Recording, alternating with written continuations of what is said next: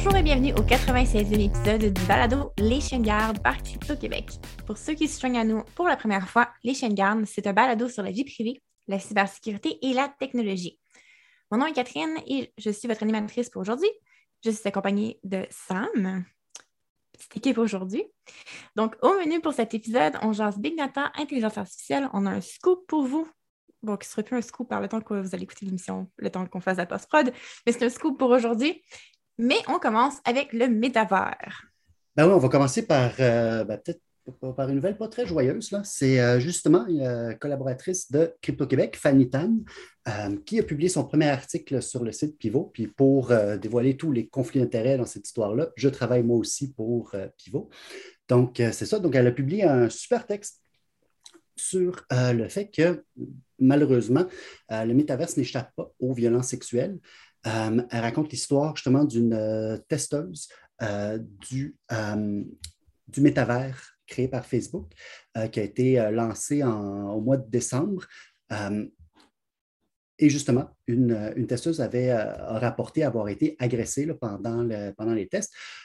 la direction de Facebook, ou plutôt de Meta, a un peu rejeté ça sur euh, la faute sur la victime en disant que c'était à elle d'avoir activé euh, une genre de fonctionnalité de bulle euh, de protection, puis que si elle n'avait pas fait, ben, elle aurait dû le faire. ce qui est un petit peu problématique, pour dire le moins. mais elle continue aussi, en tout cas, je vous suggère d'aller lire l'article parce qu'il y a vraiment plein d'infos quand même assez bien fouillées là-dessus, surtout sur le fait que les agressions même si c'est dans un monde virtuel, ça ne veut pas dire qu'elles n'ont pas des conséquences euh, très, très, très réelles pour la personne. Euh, le fait que ce soit dans un contexte de, de, réalité virtuelle qui est justement faite pour qu'on ne voie pas la technologie, qu'on ait vraiment l'impression d'être là, ben, ça accentue encore plus euh, les dommages. Donc, en tout cas, c'est un texte à lire, là, puis qui nous fait dire que malheureusement, dans les, les, mondes supposément virtuels, on reproduit malheureusement les mêmes schémas que dans la, la, vie euh, de viande. Dans la vie de viande, OK. Euh, pour, pour, ceux qui savent pas, Metaverse, parce que j'ai posé la question, donc on enregistre, c'est la version francophone de Metaverse. Euh, fait que ça, ça a l'air comme si on parlait d'un verre de terre, mais non, on parle de. Hey! Je trouve ça. Peut-être que c'est ça. Je trouve drôle. Métavers, on dirait, j'imagine un, un verre géant, genre. En tout cas, c'est peut-être juste moi qui n'a pas pris assez de café aujourd'hui. Euh, sinon, tu voulais nous parler de la GRC, on va parler un peu plus localement. Oui, euh, c'est ça, c'est un article qui, a été publié euh, le 10 mai par Tristan Péloquin qui nous apprend que la Gendarmerie royale du Canada tripait vraiment beaucoup sur Clearview AI avant que le scandale sorte sur euh, le fait que cette euh, compagnie américaine avait euh, gratté des photos de, réseaux sociaux et d'un peu partout sur l'Internet pour créer une gigantesque base de données pour faire de la reconnaissance faciale. les commissaires à la vie privée au Canada ont déclaré que c'était de la surveillance de masse illégale et on qu'on ne devait pas s'en servir au Canada. Euh, l'article nous montre que justement, la GRC, eux autres, là, ils trouvaient ça euh, une super bonne idée. Et ils avaient tellement aimé ça qu'ils avaient même invité l'entreprise à faire une démonstration lors d'une conférence internationale d'Interpol sur l'exploitation des enfants. Wow, OK. Euh, oui, ça, je lisais l'article, puis justement, une des citations, c'est Les enfants continueront à être abusés sexuellement, exploités en ligne si la demande de licence est rejetée. Il n'y aura personne pour les secourir. On dirait que c'est il y a eu beaucoup de technologies de surveillance dernièrement qui ont été proposées sur le dos de l'exploitation des enfants pour. Ben, c'est toujours un peu le prétexte d'utiliser. C'est une, une belle cause.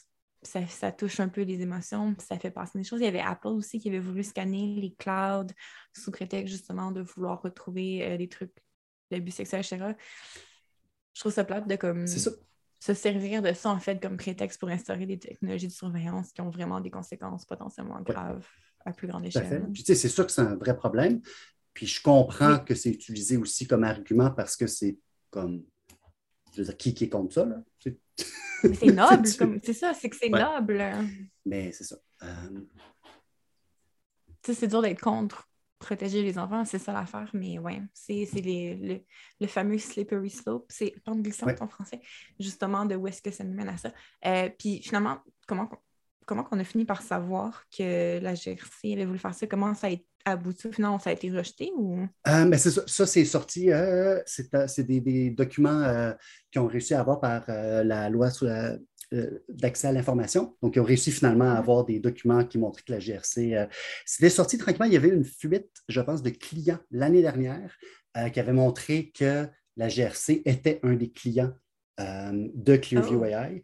Et je pense que ça, les journalistes de la presse ont comme fait des demandes d'accès à l'information pour savoir un petit peu l'utilisation de, ce service-là par la, par la police. Parce qu'au début, ils disaient non, non, non, on a regardé une ou deux affaires. Tu sais, ils, minimisaient beaucoup l'utilisation du, euh, mm-hmm. du logiciel. Mais ça avait été utilisé au final. Oh, OK. Fun. C'est une, belle façon d'apprendre. Je ne savais pas. OK, cool. Cool. Ça va bien. Ça va bien. Parlant, parlant de reconnaissance faciale, de données, etc. Euh, sans surprise, pour personne, je pense, j'imagine. Euh, L'intelligence artificielle de Meta est sexiste et raciste. C'est. Euh... Oui, ben, ça rappelle un peu l'histoire. Je ne sais pas si, euh, si, tu te rappelles, c'est en 2016, il y avait un Microsoft avait créé un chatbot. Un chatbot, c'est un genre d'intelligence artificielle qui va avoir des conversations. Il y en a de plus en plus sur les sites web où tu penses que tu parles avec euh, Roger là, qui veut t'aider à acheter un nom de domaine, mais souvent c'est un c'est ça, c'est soit un, algorithme bien simple ou c'est vraiment une intelligence artificielle avec qui tu parles. Mais justement, euh, il y en avait mis une sur euh, Microsoft avait créé une, c'était une jeune adolescente qui a été retirée, euh, je pense, après quelques heures, si je me rappelle bien, parce qu'elle était devenue une néo-nazie qui faisait la promotion de l'inceste et de toutes sortes d'affaires. Euh, parce que ça, elle avait été euh, corrompue par l'Internet en très, très, très peu de temps. dans ce cas-ci, c'est le.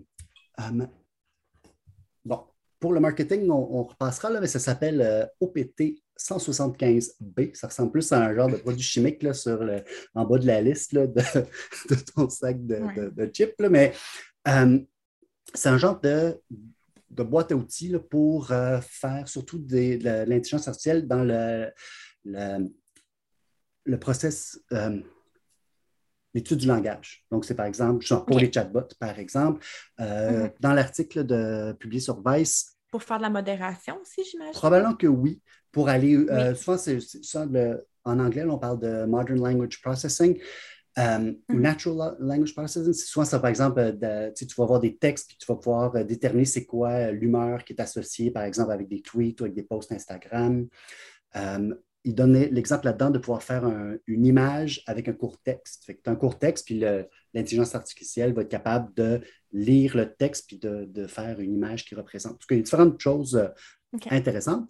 Malheureusement, comme dans certains autres produits euh, d'intelligence artificielle, ça a tendance à reproduire des biais présents dans la société et présents mm-hmm. dans, le matériel qui est utilisé pour entraîner ces algorithmes-là.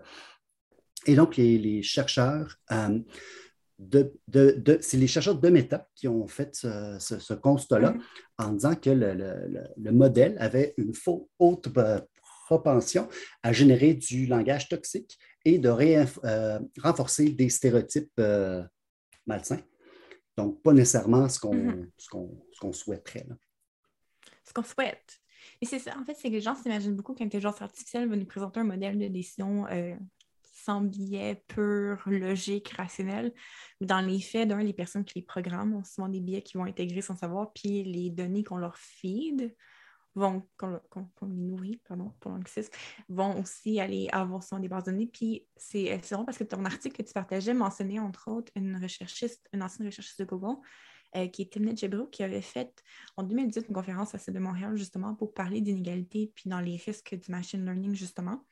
Euh, puis elle mentionnait justement qu'elle avait remarqué euh, que ce qui se passait maintenant avec la reconnaissance faciale, c'était que les, les, algorithmes, en fait, la, machine était euh, entraînée sur des visages de leur propre équipe ou des bases de données qu'il y avait dans les universités, etc., des étudiants. Ça se donnait à être principalement des hommes blancs. Ce qui faisait qu'au final, l'algorithme de reconnaissance faciale devenait très, très, très efficace à être euh, performant sur, sur la reconnaissance faciale pour ce genre de visage-là. Là, ben, euh, les vendeurs allaient, ah, on a 99 d'efficacité de, de match, etc., tout va bien. Puis on se rendait compte après que, euh, par contre, sur les visages euh, de personnes de couleur, plus que la teinte de peau était foncée, moins l'algorithme était efficace. c'est encore pire pour les femmes. Les, les, visages féminins étaient encore moins reconnus. Puis l'argument justement que Mme Gebrou, Gebrou, je ne sais pas, je suis pas sûre comment elle prononce son famille, mentionnait, c'était que les gens qui étaient le plus sujettes à être victimes de discrimination basée sur des outils de reconnaissance faciale, c'était justement les gens qui étaient plus vulnérables à être pas bien identifiés par les algorithmes parce qu'il y avait beaucoup moins de taux de, match qui étaient efficaces parce que la base de données initiale pour les entraîner n'était pas diverse, en fait, carrément.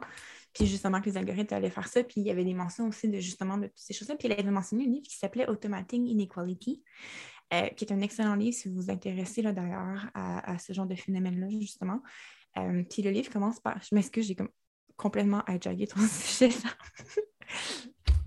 Euh, mais euh, le livre mentionnait justement l'histoire d'un assureur, euh, ben, de, l'auteur en fait, qui est dans un accident, peu importe, puis on sait comment le système de santé américain est.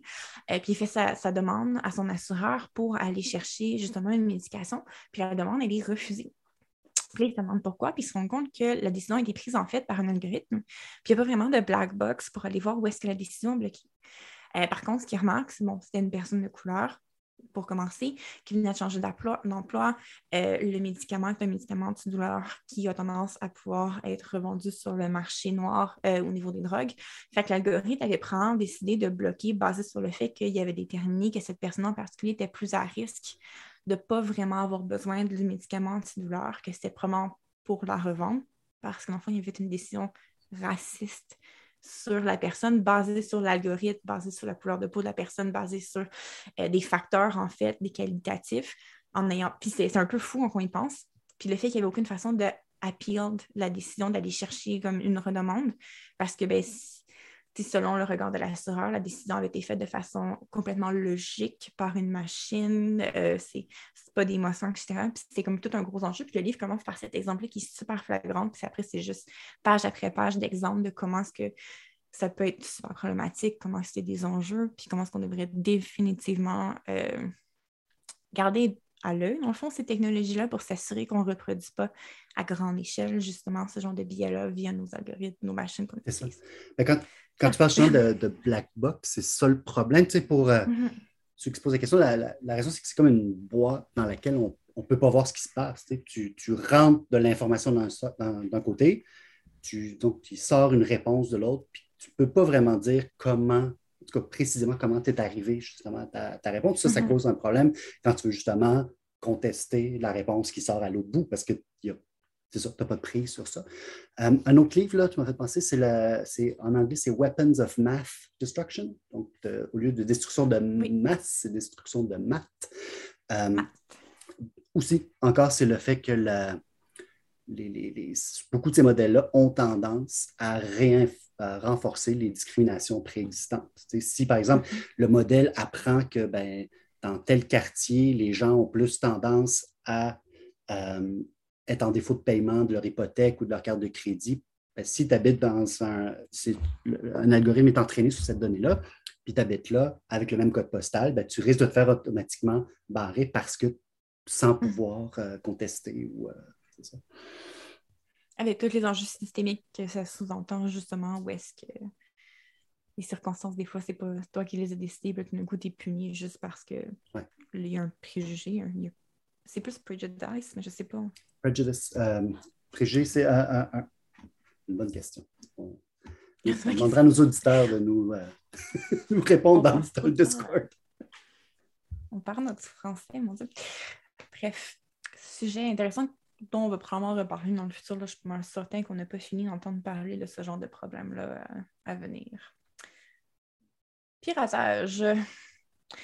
Est-ce que c'est un podcast de Crypto-Québec? Si on ne mentionne pas la Russie à un point ou un autre? Qu'est-ce qui se passe encore avec le groupe Conti? Ben, juste pour, euh, pour rassurer tout le monde, on va beaucoup plus parler euh, de Costa Rica que de la Russie.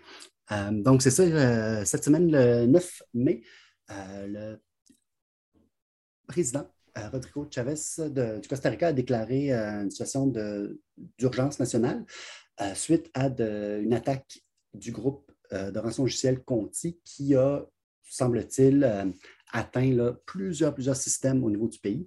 Selon les articles dans The Verge puis um, Bleeping Computer, il aurait réussi à voler des données au niveau du ministère de la Science, au niveau de l'Institut météorologique, de plusieurs autres, du ministère de la Santé, ministère du Travail, ministère de Développement social et de la Famille, en tout cas, toutes sortes de, de, les rançonneurs demandaient 10 millions de dollars, ce que le pays a refusé de payer. Donc là, on, les félicite quand même pour ça. Puis ils l'ont dit aussi ouvertement, on ne paye pas, mangez de la boîte.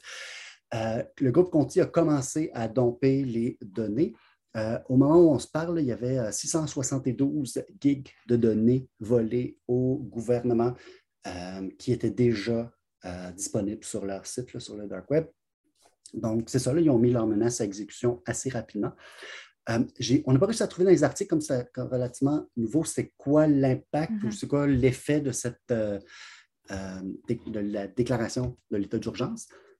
Mais en tout cas, on sait que c'est quand même un moment quand même assez difficile. On l'a vu, on va en parler tantôt là, à Terre-Neuve, à quel point ça a pu paralyser les services de santé. Même chose en Irlande mm-hmm. l'année dernière. D'ailleurs, c'était Conti qui avait attaqué le système de santé irlandais.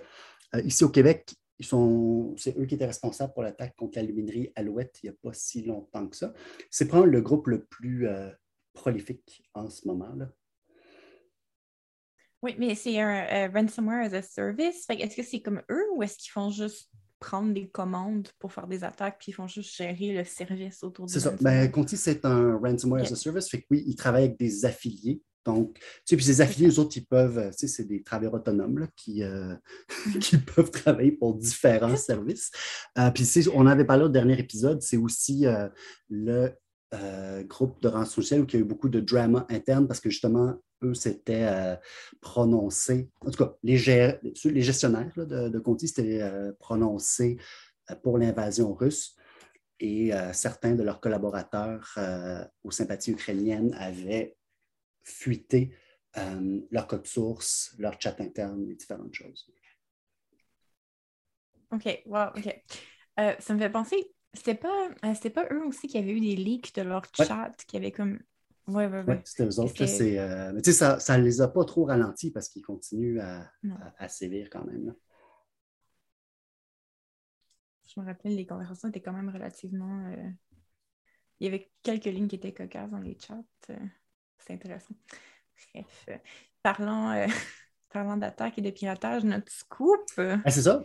Euh, au moment où on se parle, on se parle mercredi soir, le 11 mai, c'est encore un scoop. Au moment que vous nous écoutez, Radio-Canada devrait avoir sorti leur nouvelle. Je leur ai promis que j'en parlerai pas avant eux autres parce que c'est eux qui l'ont eu en premier. donc, c'est ça. Vous vous rappelez vraiment qu'au mois d'octobre dernier, le gouvernement terneuvien, plus précisément le système de la santé, s'est fait attaquer par un groupe de rançongiciel. Enfin, on n'a jamais pu savoir qui était derrière cette attaque-là.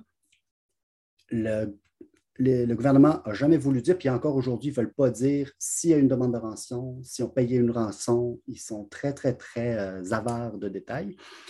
Au moment de l'attaque, c'était comme arracher des dents, c'est de savoir qu'est-ce qui s'était passé vraiment. Au mois de mars, plus récemment, ils ont commencé à dire que finalement, oui, euh, on s'est fait voler bien des données. Il y aurait des données euh, de patients et d'employés qui remontent jusqu'à 1996 qui ont été, euh, en tout cas, au moins consultés et probablement exfiltrés par euh, les, acteurs qui ont fait l'attaque. Ce qui est nouveau, c'est que des journalistes à, Terre-Neuve ont finalement réussi, à travers une demande d'accès à l'information, à mettre la main sur un super beau plan d'affaires qui avait été commandé un an avant l'attaque, qui explique un peu ce que le gouvernement, ou ce qui était proposé de faire pour justement mettre à jour la sécurité du système. Puis quand on lit ça, c'est vraiment super beau. Puis on se dit, waouh, ça, ça, leur prenait ça, un beau soc.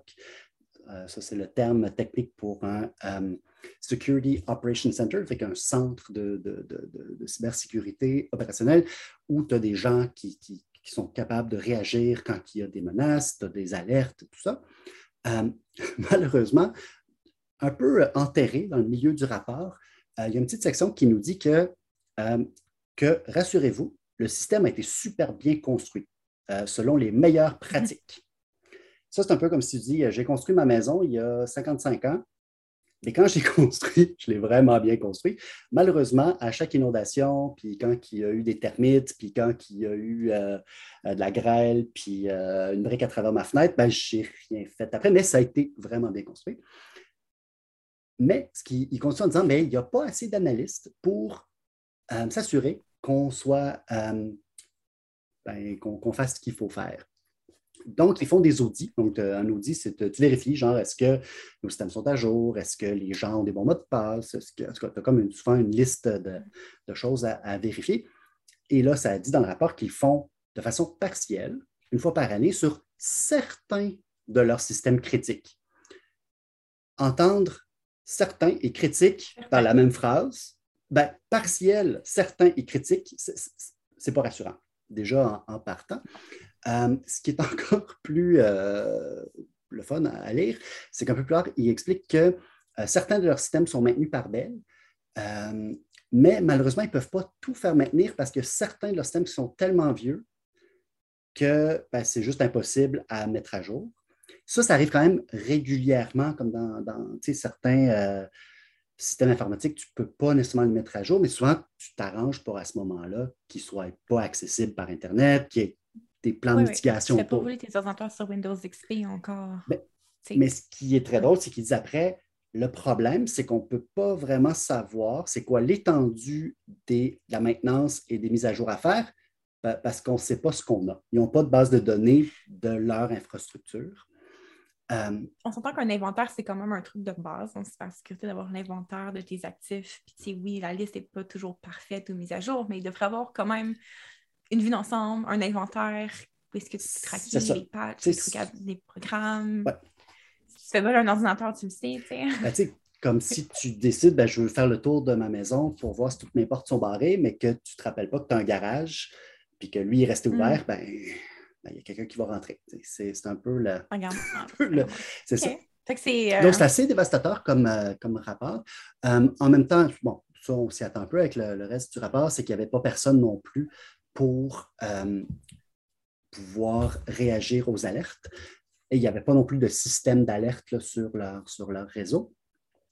Il paraît que la, compagnie euh, qui a fait ce rapport-là a fait un, scan passif. Donc, ce n'est pas vraiment pas un test d'intrusion. Ils ont fait un, scan passif. Mhm. Et euh, ce qu'ils disent, c'est qu'ils ont trouvé de multiples problèmes. Avec juste un scan passif, c'est juste comme un, pour voir mhm. un petit peu, c'est à plusieurs niveaux. Donc, euh, c'est ça, fait que c'est vraiment pas surprenant qu'il se soit fait euh, euh malheureusement. C'est, euh, ça, ça, a été un jeu d'enfant hein, de, faire ça pour le groupe Conti. C'était pas, pas un effort technique, c'était pas un exploit. Ben, ils n'étaient pas envoyé de, obligés d'envoyer leur, leur elite hacker pour faire ce job-là. c'est le stagiaire qui ça peut être, Oui, c'est ça, c'est peut-être le stagiaire qui a pu faire. C'est le stagiaire de Conti qui a réussi à. OK, wow. Euh, est-ce qu'on est qu'on est qu'on sait l'état euh, de notre cybersécurité dans les autres provinces? Ou c'est genre juste Terre-Neuve qui est un. Je pourrais pas dire. J'avais quand même posé la question quand le, le, journaliste m'a approché. J'ai écrit à, des personnes. Puis, tu sais, au Québec, c'est sûr que là, il y a eu euh, les centres opérationnels de cyberdéfense qui ont été mis sur pied là, dans les toutes dernières années. Mais l'équivalent d'un SOC, ça existe au moins depuis 10 ans au Québec. Fait que ça fait quand même un petit bout de temps qu'on a des équipes de sécurité euh, qui, sont en place puis qui sont capables de gérer au moins certaines des alertes puis tout ça. Donc, on n'est pas du tout dans ce point. Pour ce qui est de l'Ontario ou euh, des autres provinces, je ne pourrais pas te dire. Euh, ce serait intéressant, par exemple, de, faire l'inventaire de tout ça. De faire l'inventaire, justement, de notre sécurité. Ben. OK, mon Dieu, c'est quand même intense comme, comme réalisation, j'ai l'impression. Tu es, un citoyen de toutes tes données médicales sont potentiellement exposées.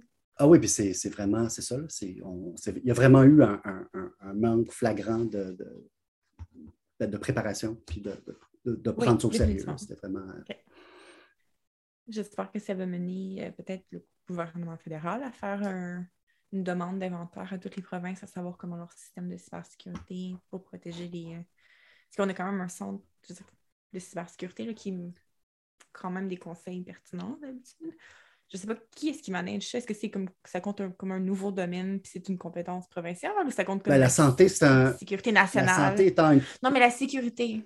Je sais pas, c'est une bonne question. On pourrait. Euh, Parce que c'est ça. Parce que, mais les télécoms, c'est genre fédéral, mais comme, tu sais, c'est l'enjeu quand même de sécurité nationale, à certains points, de, d'avoir nos données comme ça, privées, citoyennes, des attaques de, pirates qui viennent de l'étranger. Je veux dire, ça pourrait compter comme une. Je veux dire, si, euh, si quelqu'un de l'armée russe rentre au pays puis vole des serveurs physiques, on va trouver que c'est comme un acte. Enfin pas de guerre peut-être, mais du moins, ça va un incident diplomatique quelconque, tu sais, comme on en jaserait. Puis clairement, euh, l'armée canadienne s'en mêlerait un peu, tu sais. Euh, puis non, mais dans un contexte de, justement de cybersécurité comme ça, où est-ce qu'il y a des, enjeux de défense? Qui s'en occupe? C'est la responsabilité de qui? Ben, j'ai l'impression qu'en ce moment, c'est soit de personne ou c'est de l'entité elle-même. Tu sais, je veux dire, le... D'accord. OK. Euh, en, espérant que, les infrastructures euh, hydroélectriques de Terre-Neuve sont mieux protégées que leur système de santé, parce que ça, c'est une autre euh, porte de Pandora possible en termes de risque. Ah, OK. OK. il y a B du Nord là, qui vont. que, que, que... Je sais pas si l'environnement vient d'approuver. en tout cas, ils vont peut-être avoir un socle pour celui-là, j'espère. J'espère. En tout cas. Ah là là, OK. Retournons sur des sujets plus joyeux comme la surveillance électronique. Euh, Alexa qui nous écoute? Ben oui, on a parlé tantôt de Meta. Fait que là, on va parler du maintenant deuxième plus riche monsieur euh, sur la Terre. Donc, euh, c'est ça. Fait que Amazon, il y a un rapport de chercheurs qui, est sorti sur le fait que les, les devices Echo, donc les assistants vocaux qui sont de plus en plus populaires, ils vous écoutent et ils se servent de cette écoute-là pour vous vendre de la pub. Euh, les chercheurs ont fait quand même un truc quand même assez intéressant. Ils s'étaient créés des, euh, des personas différents avec des intérêts différents. Donc, il y avait quelqu'un qui tripait spiritualité, quelqu'un qui tripait sur les autos, il y a un autre qui tripait sur euh, la mode. Et en utilisant un peu les différents les, les, appareils éco, ben, ils ont réalisé après ça que sur leurs médias sociaux attitrés à ces appareils-là, ben, il y avait de la publicité euh, euh, ciblée. Selon eux, c'était. Euh, ben, finalement, Amazon a, admis en, en, partie en disant que oui, c'est vrai, on utilise certaines des données de vos interactions avec Alexa pour déterminer vos intérêts. puis à ce moment-là, c'est partagé avec nos partenaires. Mais ils trouvaient que le, mm. le rapport allait peut-être un petit peu trop loin. Mais bon, pour les gens qui pensent que leur téléphone nous écoute, on ne sait pas. Mais ici, Alexa, c'est quand même clair. En tout cas, votre téléphone communique avec Alexa qui nous écoute. C'est ça. Euh, c'est le fun parce que aussi Amazon, en 2018, ils ont eu un brevet pour justement pouvoir déterminer à travers les enregistrements vocaux, savoir si vous étiez triste ou malade, pour mieux vous cibler, par exemple, si vous la, voix un petit peu là, enrouée vous avez un petit sirop sur Amazon. Euh, fait que c'est super le fun de savoir euh, la confirmation qui nous écoute. Puis je vais nous faire aussi une petite blog facile pour notre livre qui va sortir à l'automne parce qu'on a effectivement un chapitre justement qui parle de tout ça. Euh, dans le livre, on parle beaucoup de Google et Siri qui ont été poursuivis. Là, il y avait eu des, poursuites à grande échelle par rapport au fait que justement, il y avait des, enregistrements audio qui avaient été euh, prêchés, leakés, fuis, qui avaient fuité. Euh, puis ces enregistrements-là n'étaient pas toujours des enregistrements qui avaient été, qui avaient un mot clair il n'y avait pas le, hockey Google ou le hockey Siri qui avait été dit clairement. Euh, même des fois, c'était des conversations de mineurs qui faisaient juste jaser euh, des scènes de, violence domestique, entre autres, qui avaient été enregistrées, que le, Google Audio avait été euh, triggered, puis avait commencé à enregistrer avec tous les enjeux de, vie privée, sécurité, etc., que ça, que ça apporte parce que c'était des humains qui écoutaient aussi. ça, c'était ce que le, le lanceur d'alerte avait en fait donné à un journaliste toutes les, euh, toutes les fichiers audio justement que lui devait écouter puis retranscrire pour ensuite vérifier si le Home avait bien compris les mots. Euh, fait que, bref, un parenthèse pour dire qu'on en parle plus dans le livre, fait que vous suivrez ça à l'automne, mais aussi que c'est pas juste non plus Alexa qui nous écoute, c'est également, c'est tous les, tous les objets connectés euh, avec un petit micro à la maison qui nous écoutent et probablement votre téléphone. Et votre télévision intelligente. Ah, on peut pas désactiver, hein, c'est fâchant. On peut pas désactiver la télé. Il n'y a, pas, a plus de TV pas intelligente qui se vendent. C'est comme plan si tu veux juste écouter la télé ou avoir juste un écran pas connecté à rien que. Ah. ça fait très. Euh, c'est pas Fahrenheit 411 que c'est les TV géantes qui. Il y a moins de notions de surveillance, mais il y a des TV géantes avec qui tu peux interagir sur des murs. C'est pas 1984. Fahrenheit 451, c'est celui qui, qui, le pompier qui brûle les livres. Oui, oui, mais sa femme est obsédée par une euh, d'un mur de TV. Oui, oui. Oui. C'est ça. Puis Samsung avait sorti le Samsung Wall, puis j'avais trouvé que c'était très dystopien comme d'aller carrément. Tu sais, juste pour, pourquoi inventer un nouveau nom? Donc, il y a littéralement un nom comme ça qui existe, The Wall, genre, puis aller avec. Euh, ouais, c'est très. Euh, TV intelligente qui prend ton mur au complet. Qui avait sorti. Ça fait trop longtemps. ouais. C'était. J'avais moins mis celui-là que d'autres dystopies fantastiques, de toute façon choisissez, votre dystopie en ce moment, mais bref, pour d'autres euh, épisodes. Euh, donc, c'est vraiment ce qui conclut notre épisode aujourd'hui. Donc, un grand merci à Luc Lefebvre, Samuel et Sam pour l'animation des réseaux sociaux, à Fanny Tan pour le montage, Bonhomme pour le nom graphique, Danny Provencher, Electric Light et à tous ceux qui travaillent dans l'ombre. Et on se revoit dans deux semaines.